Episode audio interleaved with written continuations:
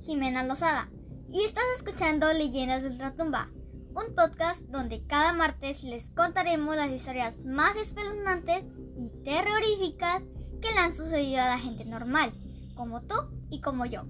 Quédate con nosotros y disfruta de un café, apaga la luz y escuchemos Leyendas de Ultratumba. ¡Comenzamos!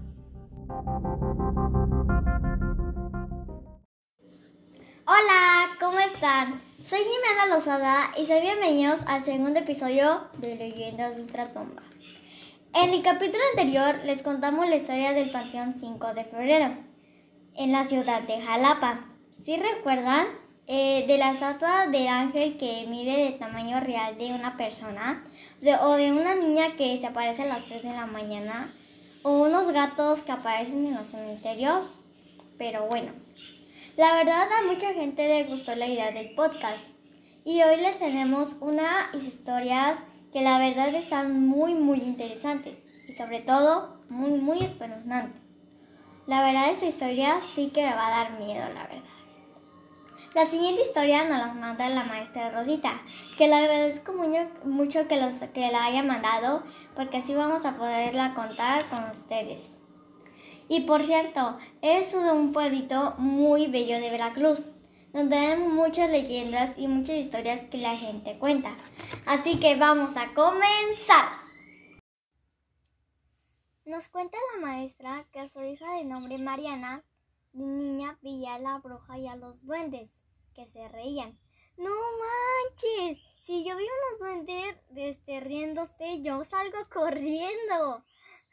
bueno, también gritaba porque a ella, eh, escuchen esto, a ella le quitaban la sábana cuando estaba durmiendo.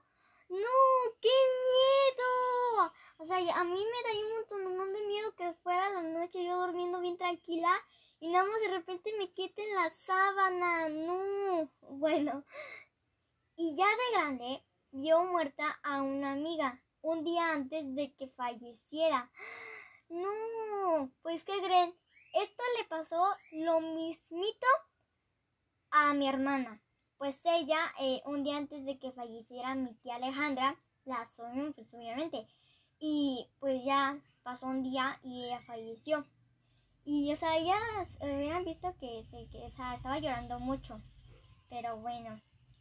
También, eh, pero hay una historia que la verdad sí me dio mucho miedo y se las voy a contar.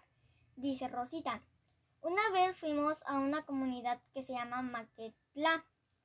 Ya veníamos de regreso en la camioneta de mi suegro y ella quiso venirse atrás, o sea, Mariana.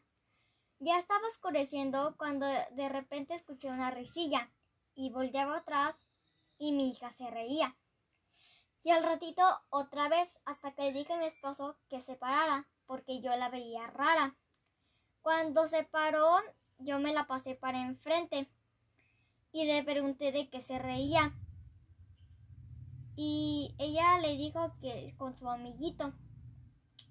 Este, o sea, era como la niña tenía a un amigo imaginario y le dijo que se reía con él. El amiguito se llamaba eh, Dice ella que era muy eh, divertido.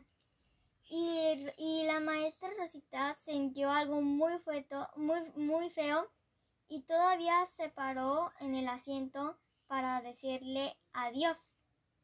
Y yo y dice ella que ella con un terror y mucho miedo, pues porque atrás no había nadie.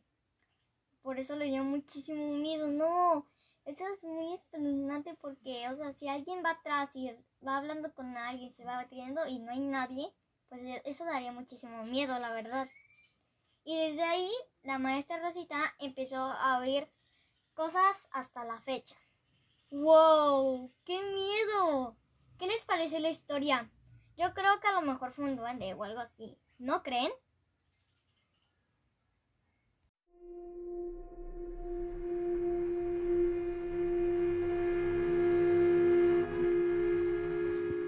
Pues bueno, hasta aquí el episodio de hoy. Espero que les haya gustado. Maestra, eh, gracias por mandarnos su historia. Eh, le agradezco porque así la pudimos compartir con muchas personas. Y pues hasta aquí el episodio de hoy. Adiós. Bye.